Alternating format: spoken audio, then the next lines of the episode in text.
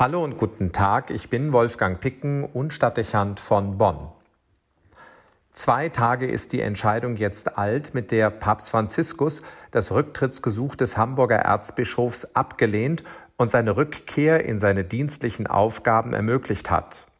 Es ist nicht ganz leicht, dazu eine Haltung zu entwickeln. Auch nach mehreren Stunden Bedenkzeit finden meine Gedanken nicht zu einer befriedigenden Klarheit.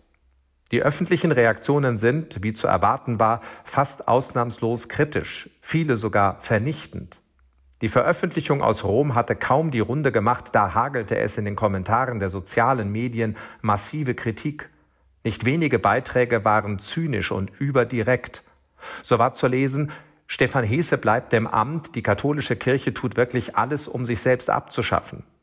An anderer Stelle fand sich unter der Schlagzeile Papst Franziskus nimmt den Rücktritt von Erzbischof Hese nicht an, der Untertitel Neues aus dem Irrenhaus. Harter Tabak. Andere Beiträge klingen im Ton ausgewogener, aber in der Sache nicht minder klar. Finde ich kein gutes Signal an die Gemeindemitglieder. Oder ich bin mir nicht sicher, ob das eine richtige Entscheidung war. Oder ein weiterer Grund zu konvertieren. Diese Hinweise ließen schon ahnen, wie sich die Printmedien am kommenden Tag äußern würden. Ein mediales Desaster mit schwerwiegenden Auswirkungen für die deutsche Kirche und nun auch für den Heiligen Vater persönlich. In einer der führenden Zeitungen des Landes waren die Kommentarzeilen zu lesen, jeder Schaden, den diese Männer unterhalb dieser Schwelle anrichten, gemeint ist hier selbst sexuell gewalttätig geworden zu sein, wiegten in den Augen jedenfalls dieses Papstes nicht so schwer, als dass man sie nicht mehr mit der Hirtensorge betrauen könnte. Dass viele Schafe angesichts von päpstlicher Willkür und bischöflicher Immunität Reis ausnehmen, scheint deren Problem zu sein, nicht das der Kirchenführung. Das sind Worte, die stellvertretend für viele Reaktionen stehen dürften. Sie geben dem Ganzen eine neue, bisher so nicht ins Wort gebrachte Richtung, wenn nun nicht mehr nur von Schuld und Vertuschung in den Reihen der deutschen Bischöfe, sondern von der Willkür des Papstes die Rede ist. Die Öffentlichkeit scheint Franziskus unterstellen zu wollen, dass er zu dem System derer gehört, die den Missbrauch in der Kirche kleinreden und nicht entschieden genug an der Wurzel bekämpfen. Damit einhergeht zuweilen auch die Vermutung, der Papst habe mehr den Schutz der Vertuscher und der Kirche als Ganzer im Blick, als das Leid der Betroffenen und die Prävention von neuer sexualisierter Gewalt. Bis zu der jüngsten Entscheidung in Hamburg schien Franziskus über solche Vorwürfe erhaben. Nun riskiert er sein Ansehen und einen erheblichen Autoritätsverlust. Wie im Reflex fragt man sich, warum der Heilige Vater bereit ist, diesen Preis zu zahlen und stattdessen nicht ein Zeichen der Entschiedenheit setzt, das unmissverständlich vermittelt, dass die katholische Kirche eine Null-Toleranz-Politik vertritt, wenn es um den sexuellen Missbrauch an Kindern und ein Umfeld geht, das dies begünstigt oder Rahmenbedingungen schafft, in denen Täter weitgehend ungeschoren davonkommen. Es gibt viele Entscheidungen des Papstes in der Weltkirche, jüngst bei mehreren Bischöfen in Polen, die eine andere Sprache sprechen. Hier wurden Bischöfe mit schweren Strafen belegt, denen Pflichtverstöße nachgewiesen wurden. Auch viele grundlegende Aussagen des Papstes und die Verschärfung des Kirchenrechts in Fällen von Missbrauch und Vertuschung zeigen eine Haltung, die nicht zu dieser Entscheidung im Fall des Hamburger Erzbischofs zu passen scheint. Dieser Papst wirkte immer eindeutig und entschieden, wenn es um diese skandalöse Seite in der Wirklichkeit der Kirche geht.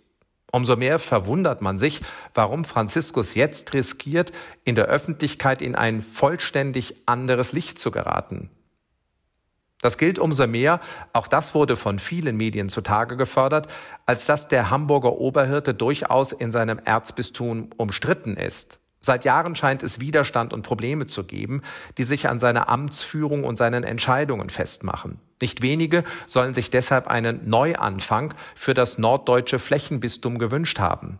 Nun dürfte es für den Rückkehrer umso schwerer fallen, in seine Rolle zurückzufinden und auf Akzeptanz zu treffen, Ihm wird das Image angeheftet bleiben, dass er zu den Vertuschern sexuellen Missbrauchs in der deutschen Kirche gehört. Denn die Autorität des Papstes reicht ganz offensichtlich nicht mehr dazu aus, ihn von diesem Vorwurf reinzuwaschen. Auch hier stellt sich also die Frage, warum der Heilige Vater durch die Ermöglichung der Neuwahl eines Bischofs nicht den einfacheren Weg für das Erzbistum Hamburg gewählt hat. Ein weiteres kommt in der öffentlichen Debatte dazu.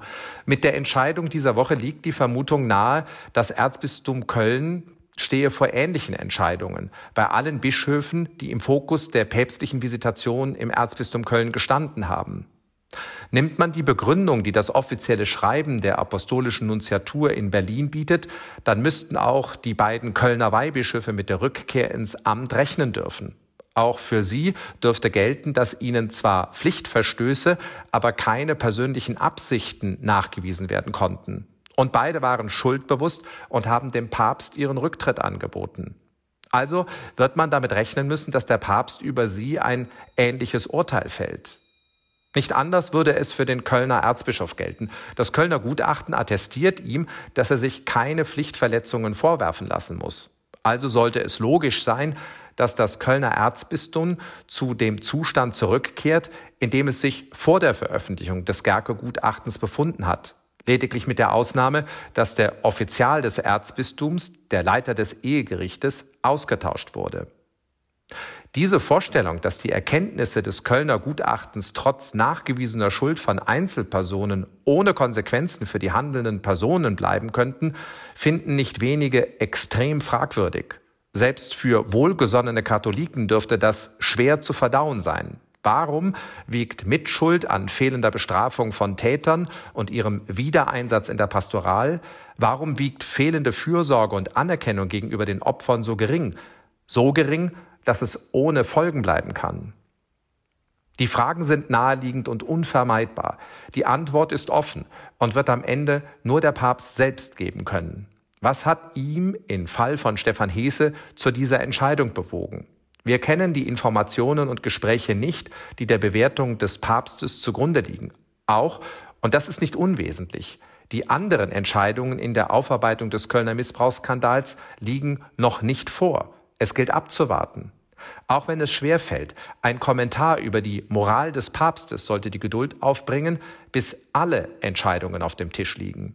Dann erst wird sich zeigen, ob alle Fälle gleich gewichtet und eingeordnet werden können und ob wirklich hinter allem eine fragwürdige Einstellung zutage tritt.